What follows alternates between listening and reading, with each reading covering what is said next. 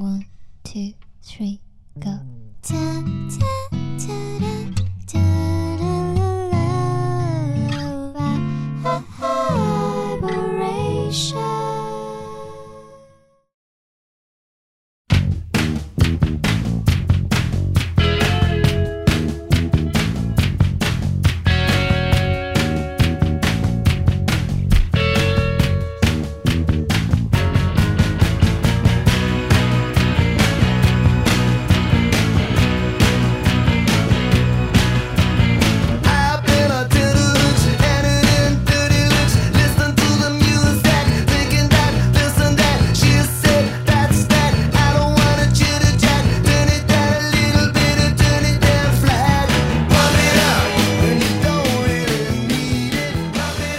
太多耳朵太少，这里是 Vibration 外播音室的第七十五期节目，呃，聊一聊这个新浪潮 New Wave。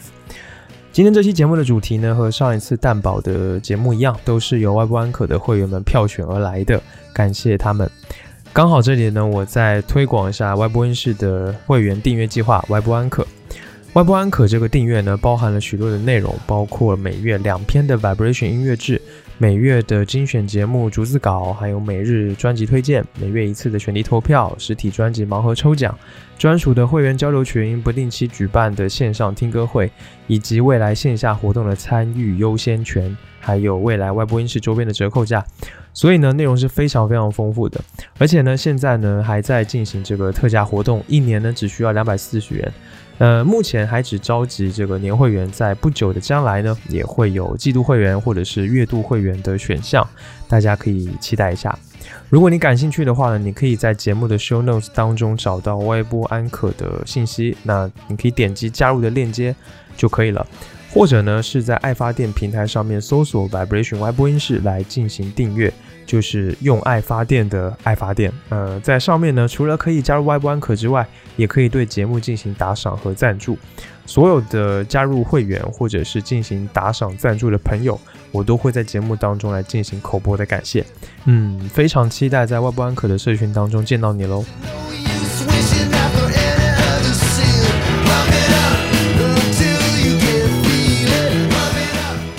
好啦，在这个外部安可的简短的介绍之后呢，我们回到今天的主题——新浪潮 New Wave。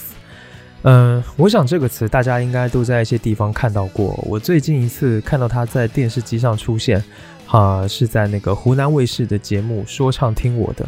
当时就有在说几位选手在做的音乐是这个新浪潮的音乐，但是呢，也没有解释说这个浪潮是什么浪什么潮，又新在哪里。所以我那个时候看到就觉得有点懵，因为我没有想过这个词也可以用在 hip hop 音乐里面。呃，后来我才发现，原来 hip hop 里面的新浪潮其实就是说，从一六年开始，越来越多的音乐人呢开始把更多的曲风流派融合到 hip hop 的音乐当中里面去，产生了一些新的东西，还有风格，比如说这个 mumble rap、emo rap 或者是 melodic rap。所以呢，就有人开始统称这些东西叫做 hip hop 当中的新浪潮。嗯，这个词本身就是一个含义非常丰富的，而且很难去界定的一个词。嗯，所以在此之前呢，其实我对于新浪潮认识一直都是和流行乐和摇滚乐有关的，甚至在这个金属乐当中也有一个金属新浪潮。但是在我的想法里面呢，这一波新浪潮它是一个有一定意义的，算是重要的，而且它对于我们现在的音乐有比较深远的影响的这么一波新浪潮。它大概就发生在八十年代。那个时候有一群追求一些新鲜活力的音乐人，他继承了当时这个朋克的先锋、自由还有反叛，但是呢，又把这个朋克音乐非常锋利的棱角来弱化，让它更容易被大众接受，并且大量的使用了合成器，发展出了一种更加朗朗上口，甚至十分适合跳舞的音乐。呃，今天呢，我要来聊的就是这一波新浪潮。那这期节目呢，我会先在开头给新浪潮一个简单 粗暴的定义，呃，让你有一个简单的概念。然后呢，说一说新浪潮的这个历史脉络。那在这个当中呢，也会播放一些有代表性的乐队还有歌曲来给你听，让你可以更加深入的了解。最后呢，就会谈谈这个新浪潮它带来了什么样的影响。好了，接下来呢，就让我们开启今天的新浪潮之旅吧。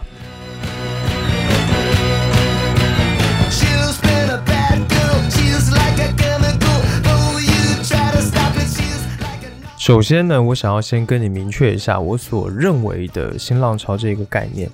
我今天想分享、想聊的不是电影领域的那个法国新浪潮，也不是呃金属新浪潮，也不是 hip hop 领域最近出现的新浪潮，而是跟朋克、跟摇滚有关的、跟流行乐有关的新浪潮。另外呢，有的人可能会认为新浪潮是摇滚乐的一种音乐分支的风格。我觉得这个想法可能是错误的。在我的观念里面呢，现在我们所说的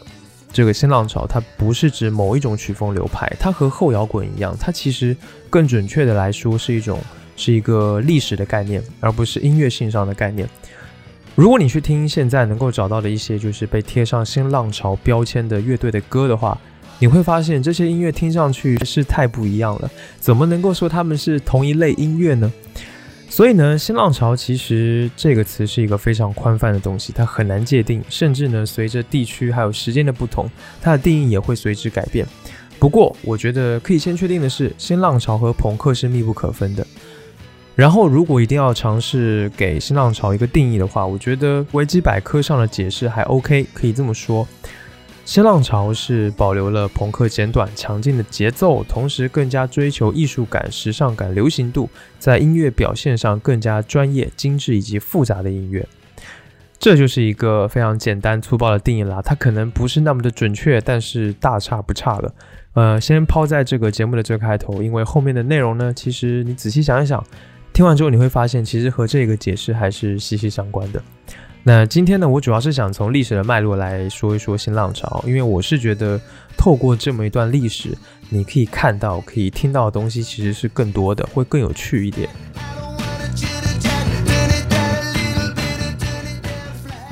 OK，新浪潮其实在两个地方都有，一个是美国，一个是英国。那这两个新浪潮在最一开始几乎是毫不相干的，但是到了八十年代的中后期开始，这个词所指代的东西，在这两个地方也差不多都变成同一种东西了。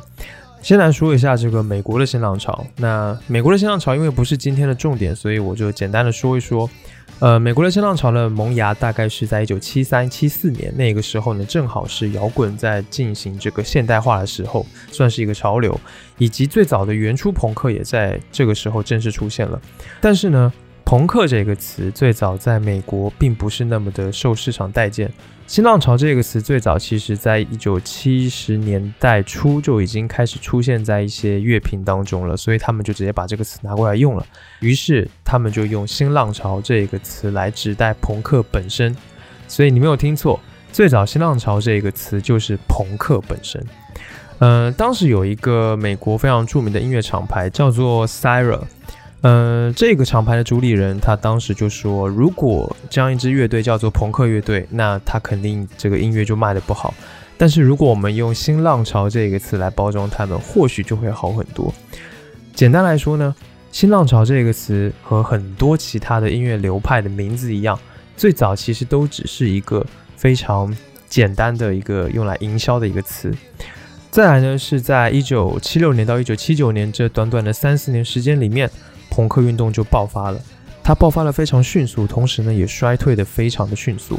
嗯，在那个时间段，其实很多知名的乐队已经开始对朋克音乐做更多的改造还有探索了，开拓出了包括像后朋克 （post punk） 还有艺术朋克 （art punk）、呃舞曲朋克 （dance punk）、呃 sneeze punk 合成器的朋克，还有甚至艺术 funk 这个更多的这些艺术的更新潮的音乐。尽管当时都还叫做朋克，但是呢，却已经和最初的原初朋克有明显的差异了。所以呢，这一些新的朋克音乐已经不能够再和原初的朋克音乐一样，都要被称作为新浪潮了。于是就单独拎出来，用来指代这一些新的朋克音乐。嗯，这里呢有一张专辑，在这个时间段可以说是开启了美国新浪潮的一张重要专辑。来自乐队 Blondie 的第三张专辑《Parallel Lines》，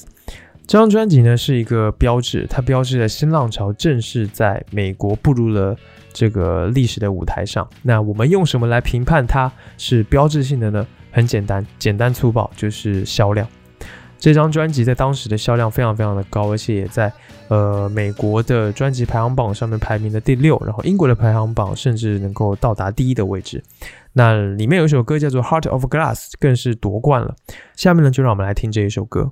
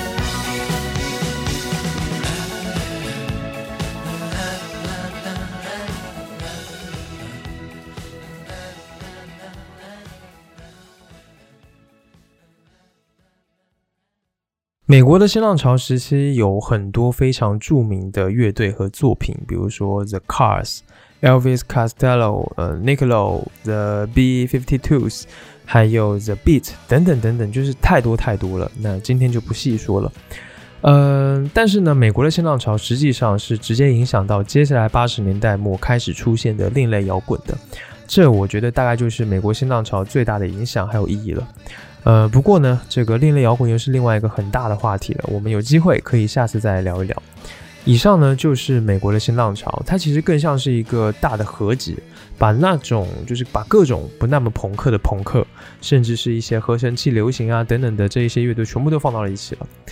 呃，美国的新浪潮就简单先说到这里，接下来呢，让我们来看一看这个英国的新浪潮。英国的新浪潮和美国的新浪潮的含义是不一样的。和美国不一样，朋克音乐在英国是非常受欢迎的。他们不需要一个词语来重新包装，就可以在主流市场占有一席之地。那么，英国的新浪潮又是什么呢？它其实是一场运动，而这一场运动在被称作为新浪潮之前呢，叫做新浪漫，也就是新浪漫其实就是新浪潮的前身，可以这么认为。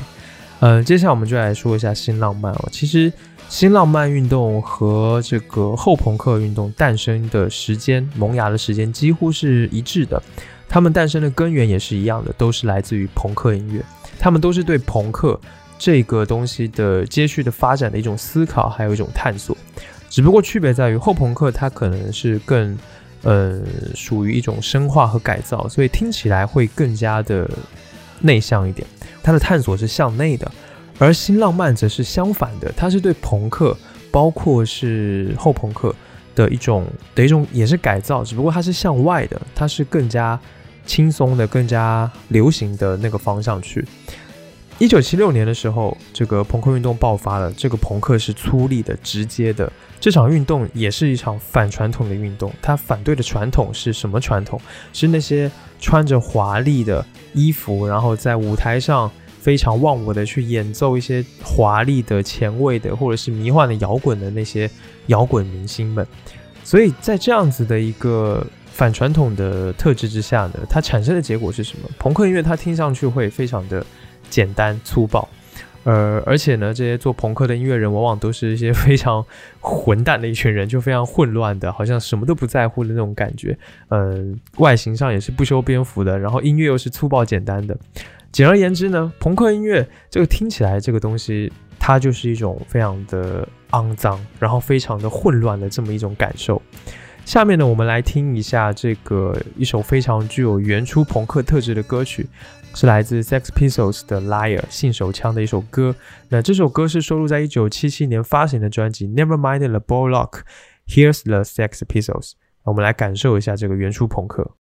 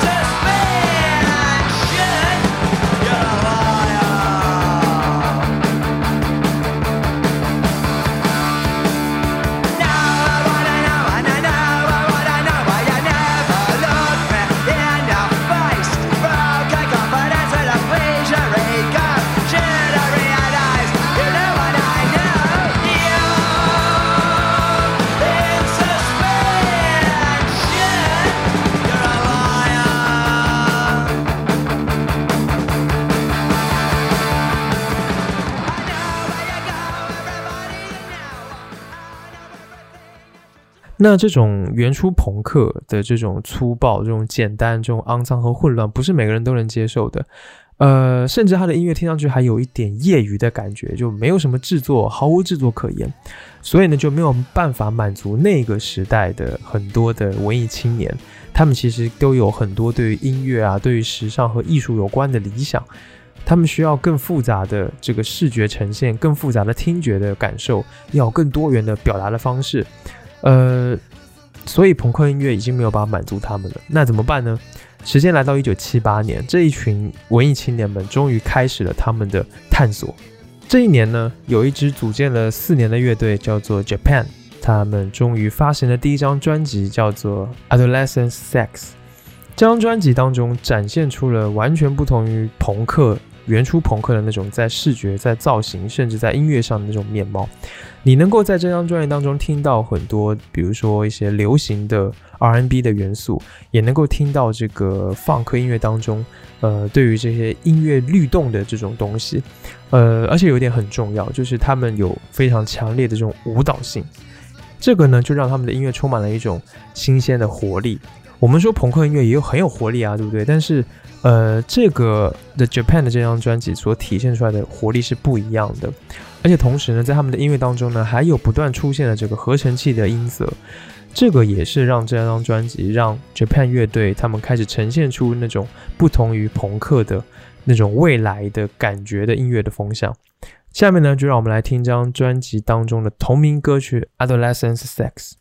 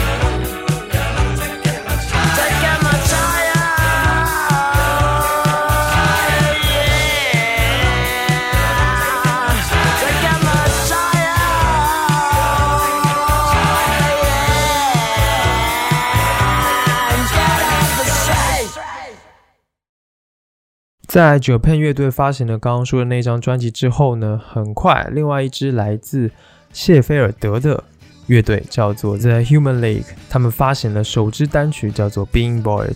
这一首歌呢，展示出了一个非常特别的一个音乐，因为这是一首几乎完全由合成器制作的单曲。嗯，他们用合成器来模拟弦乐还有键盘的声音。然后用琵琶音来把这个节奏信息来带出来，同时呢，又用这种环境的音效啊，制造出了一种音乐里面的空间感，非常充分的诠释着他们已经摆脱了，或者说他们想要摆脱朋克跟后朋克音乐的那个固有的形式。下面呢，我们就来听这一首歌。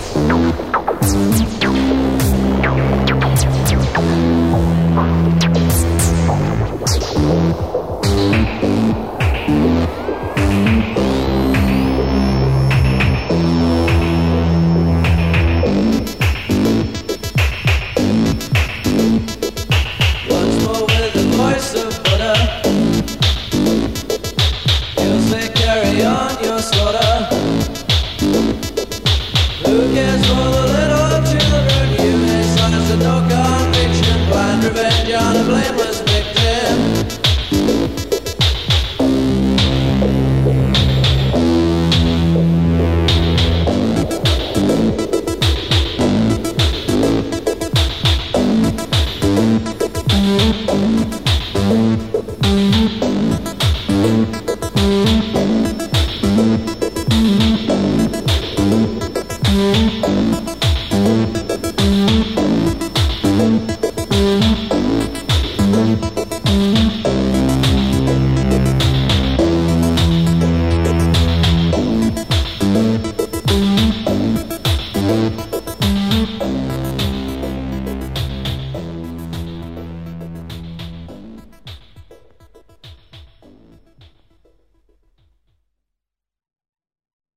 借这一首歌而小获名气的 The Human League 开始了他们的各种演出。那他们当时呢，也为一些已经有一定名气的知名的后朋乐队来暖场。在他们的演出当中呢，他们抓住了这一些机会，通过一系列现场的灯光啊、装置等等各种视觉元素，向观众展示他们自己的这种新的音乐理念，还有自己的表演风格。那这样的演出也吸引了非常多的观众还有乐迷。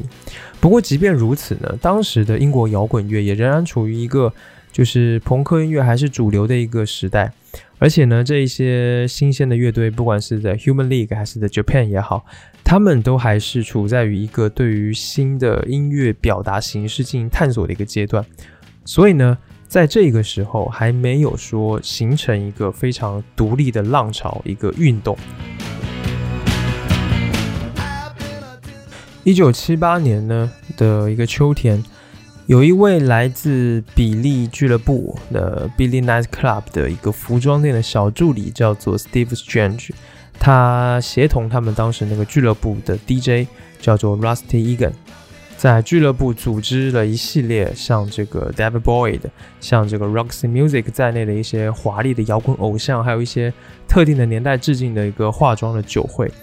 呃，在这个酒会上呢，这些来参加的人，他们都是奇装异服，然后上面挂满着自己设计的，还有自己各种化妆一些奇异的妆容，然后聚集在一起，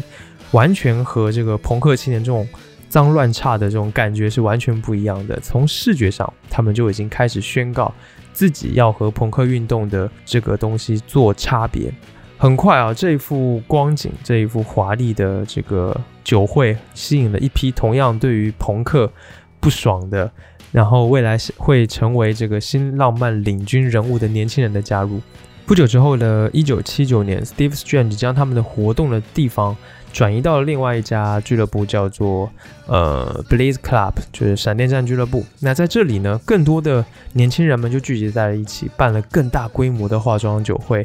然后办了更多更多的 party，在这里呢，这些年轻人在英国的年轻人开始充分释放着自己的创造力，还有想象力，全身心的投入在他们在这个造型、在这个形式等等的这种视觉元素还有符号的创造上。那这一波华丽、浪漫又极具想象力的浪潮就在这里开始爆发了，整个英国的青年几乎都被卷入到了这一场被称作为新浪漫的文化运动当中。新浪漫文化运动其实是一场非常复杂的，它是涵盖了视觉、时尚、音乐还有生活方式的全方位的这么一场运动。那当然不止于视觉，那这些年轻人很快也把新浪漫的这个运动瞄准到了音乐的这个领域上。他们同样在音乐上试图去塑造一些和他们的这个视觉同样浪漫华丽的形象。想要去这个颠覆朋克运动的浪潮，想要去颠覆这个英国地下还有青年音乐场景。嗯，当时的这些俱乐部呢，当时的这一些地下俱乐部，他们都会放一些同时期的一些英国的合成器实验的先锋乐队的音乐，然后也会放一些，比如说像发电厂乐队，还有像这个黄色魔术交响乐团，也就是 Yellow Magic Orchestra。嗯，还还有一些电子音乐，还有合成器流行等等的这些音乐。嗯。因此呢，这些年轻人，这些人，他们在以合成器音乐为主的这样的一个环境之下，开始汲取这一些电子音乐、合成器的音乐养料，尝试去制造出一些相比朋克、后朋克更加悦耳、好听的，但是同时呢，又要保留朋克音乐这种直接、简洁的元素的音乐。于是从这里开始，从新浪漫的运动开始，这个合成器流行乐就开始变成了一种流行的趋势。下面我们来听一听这个 YMO 的名曲《东风》，来感受一下新浪漫的音乐是被什么样的东西所影响的。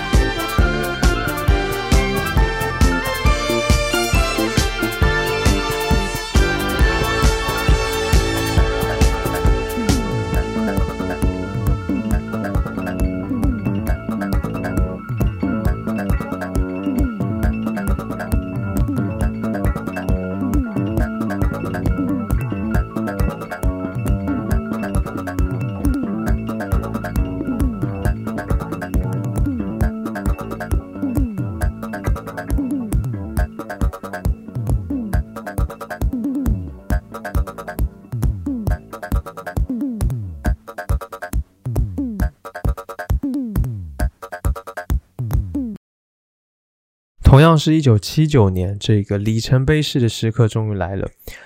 呃，有一支乐队叫做 Tubeway Army，他在四月份的时候发行了他们一张专辑，叫做 Replicas。这张专辑呢，结合了后朋克的节奏，还有大量的合成器的音色来作为元素。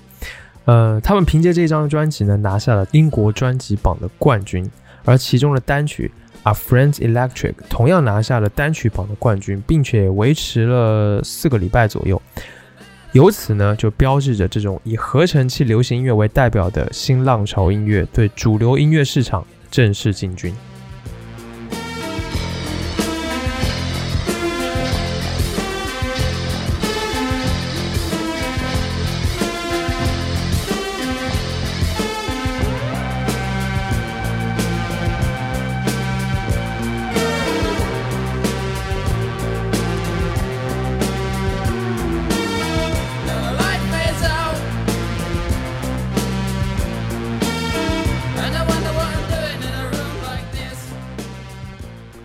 同时过了一年，一九八零年，刚刚提到的这个 Steve Strange 这一个人呢，他们终于不满足于只在俱乐部来开 party 了，他们组建了一支乐队，叫做 Visage，在这一年呢的十一月，发行了他们的第一张同名专辑 Visage。在这张专辑当中呢，他们严格的将这个新浪漫里面那种华丽啊、怪异的，然后各种象征主义突出的这种视觉的形象还有造型，完美的呈现了出来。并且在音乐当中使用了大量的合成器的音色，从听觉还有视觉上一起构成了一幅极具八十年代新时代气质的新潮的音乐。我觉得 Steve Strange 就是新浪潮的最完美的诠释者。他们从一开始一直到后来组成的这个 Visage 之后，他们的音乐的这个电子舞曲的这个影响都吸收的恰到好处。呃，没有说特别的过分的流俗，也没有说特别的实验或者很有后棚的那种感觉，可以说是找到了一个非常好的平衡。嗯，接下来呢，我想我们接下来听他们这张专辑当中的歌曲，叫做《Fade to Grey》。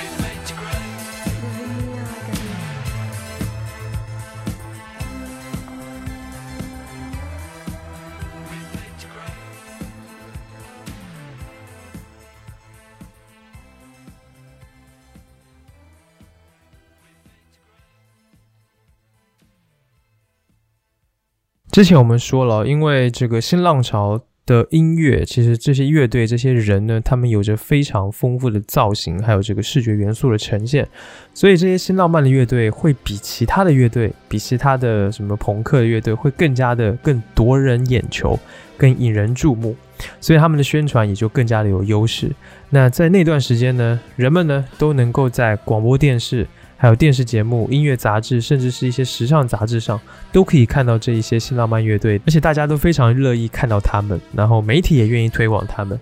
尽管音乐和造型是讨喜、是受欢迎的一个重要的因素，但是呢，这个媒介形式同样也是英国的新浪潮音乐能够大力传播的一个重要原因。这里呢，就不能不提一个东西，就是 MTV。在一九八一年呢，它开始在美国的纽约来进行播放。那在那个电视台当中呢，不停的在播放那一些音乐的视频，也就是所谓的 MV 了。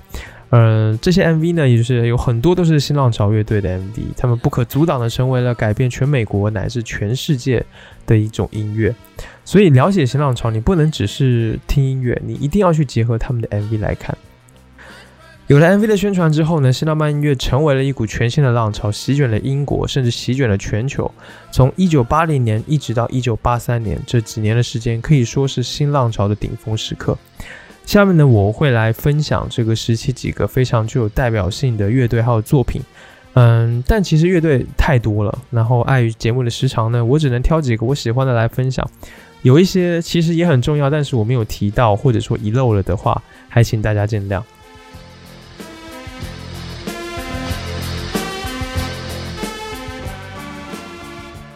首先是 Duran Duran，这支乐队有着非常帅气的外表，非常靓丽的造型。呃，在一九八一年的二月，他们发表了他们的第一首单曲，叫做《Planet Earth》，拿下了当时英国单曲榜的第十二名。然后呢，第二支单曲《Careless Memories》在四月之后也发布了。在七月，第三支单曲《Girls on Film》更是拿下了当时这个英国单曲榜的第五名。通过这三首音乐呢，Duran Duran 把他们这种简洁有力的古典，还有非常丰富的 bass line 展现了出来，能够看得出来他们对 disco，然后还有 funk 这些强调节奏、强调律动、强调舞动的这些音乐风格的把控能力非常非常的强，以及呢，他们在音乐当中也对合成器的音色，呃，进行了一系列的结合，让他们的作品拥有了非常时髦的感染力。并且呢，MTV 的革命性作用在这个时候也体现了出来了。他们的第三支单曲《Girls on Film》有着非常就是有着非常挑逗意味的一个 MV，甚至在一些地方还遭到了禁播。于是呢，这一首歌《Girls on Film》凭借着这个 MV 在美国名声大噪。下面呢，让我们来听这一首歌《Girls on Film》。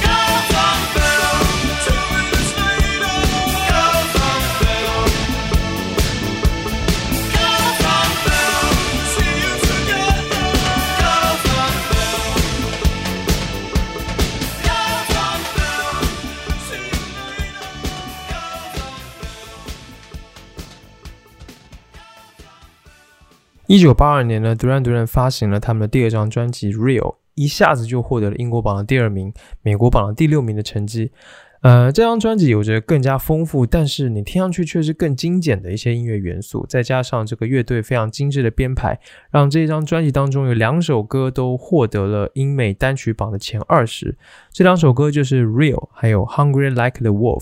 下面呢，让我们来听这一首歌，叫做《Real》。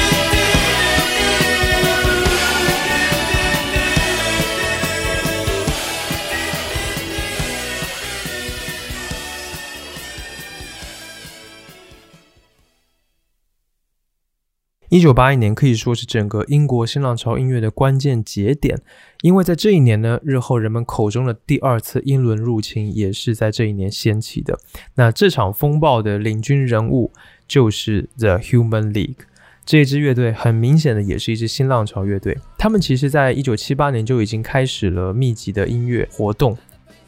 那那个时候，他们还是在做一些更倾向于纯粹电子音乐的作品。不过呢，他们的反馈市场给他们的反响都不是很好。后来，他们的乐队的主创就开始决定向更流行，然后那个时候更火爆的这个合成器流行音乐来转型。于是，一九八一年，他们抛弃了原本那些复杂的、非常先锋的电子音乐的元素。创作了一个结合 disco、结合 funk 还有合成器元素的新浪潮的音乐专辑，叫做 Dare。那这一这一张专辑当中有一首可以说是新浪潮的代表单曲，叫做 Don't You Want Me。这首歌完全是由合成器来制作的，而且里面充满着各种新奇有趣的音色，呃，而且非常的洗脑。在当时呢，就拿下了不可思议的一个成绩，在英国榜登顶，并且在六个月之后呢，又在美国的 Billboard 上面登顶。当时美国的听众就哇，原来英国还有这样子的一个不是 disco，但是却跟 disco 一样可以让他们也跳舞跳起来的，而且还有一点电子乐趣味的这种新鲜的音乐。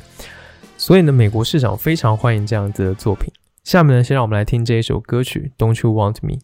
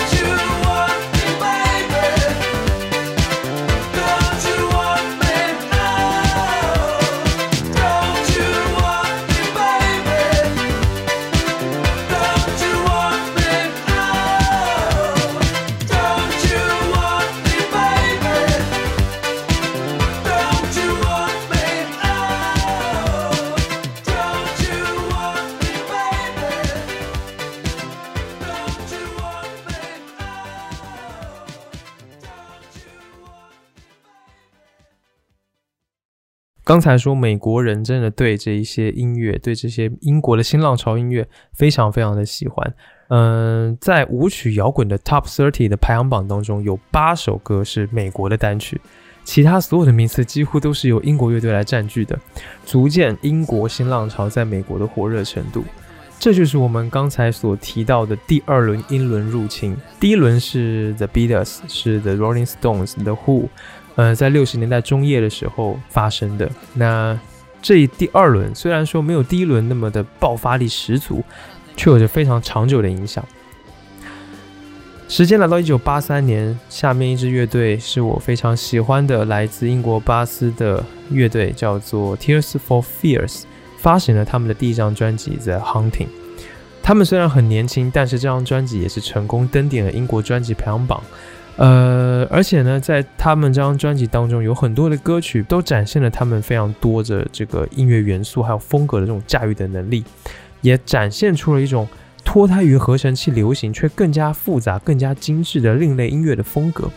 这在他们一九八五年的第二张专辑《Songs from the Big Chair》当中展现的更加淋漓尽致。这张专辑呢当中有一首单曲叫做《Everybody Wants to Rule the World》，在温暖的合成器音色还有这种充满着摇摆感的 shuffle 的节奏当中，成为了英国新浪潮时代最具代表性的歌曲之一。下面呢，就让我们来听这一首歌。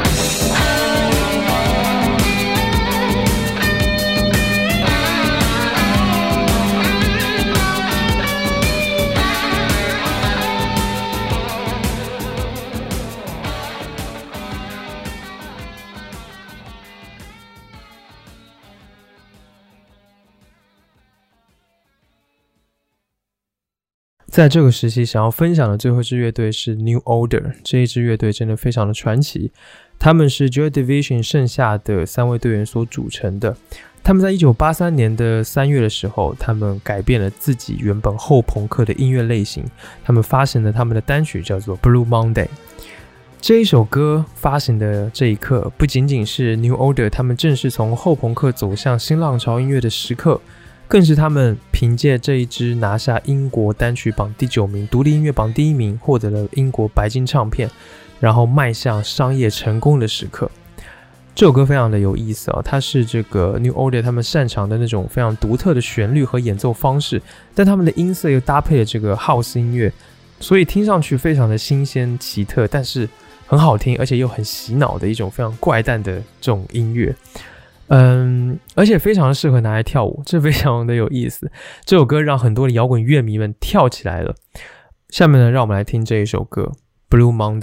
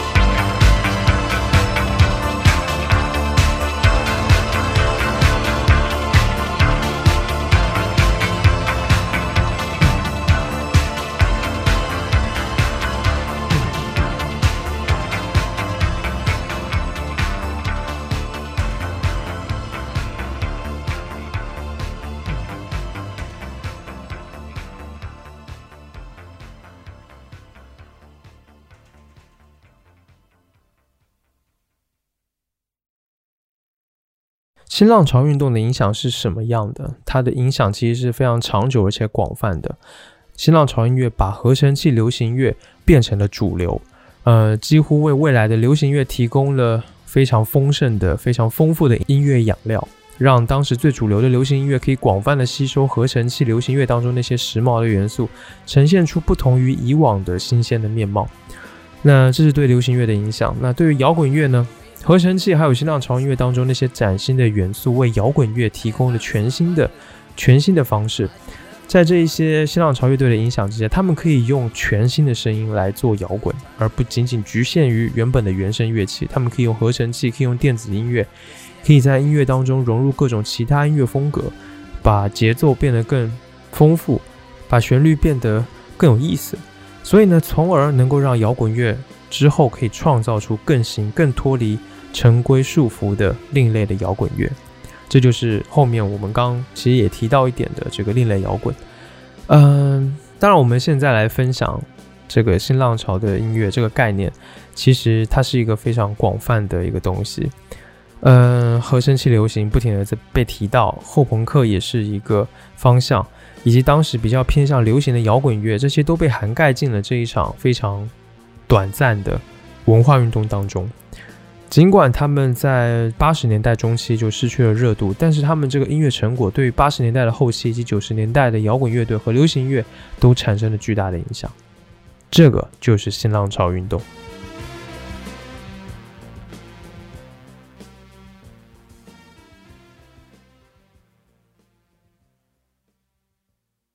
今天的节目到这里也差不多到了尾声，希望今天这一期节目呢，可以让你了解有一点点的了解也好，可以了解新浪潮是什么东西。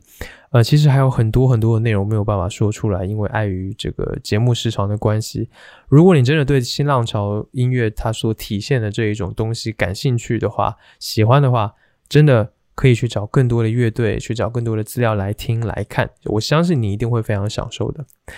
好啦，那在结束今天这期节目之前呢，是外部安可的会员感谢环节，感谢以下这些加入外部安可年度会员的朋友们，他们是 Cherry、Jessie D、夏小世、Funny Valentine、Zinc Twelve、青州五 L L A K 五，这个人没有填自己的一个昵称，还有嗯 New Track、阿 Kier，还有子源。呃，另外呢，还有位朋友在爱发电上赞助，叫做 K，也非常感谢你，感谢你们的支持，用真金白银来支持我的内容创作和产出，我会尽全力把外播音室的节目还有外播安可的会员内容做好，敬请期待。那对外播安可会员计划感到兴趣的朋友呢，可以到节目的 show notes 当中去查看相关的信息，了解看看，非常期待在外播安可的社群内见到你。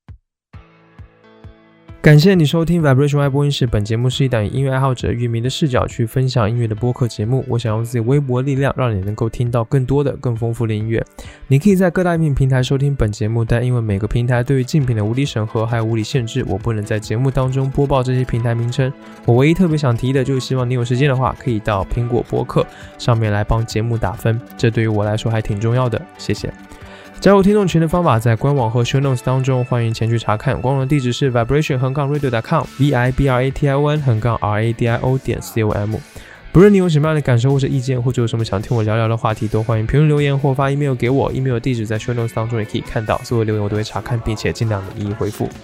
最后呢，让我们在新浪潮的代表乐队 Visage 在一九八零年发行的同名专辑当中的同名歌曲 Visage 来结束今天的节目。期待下次见面，一起听更多好音乐。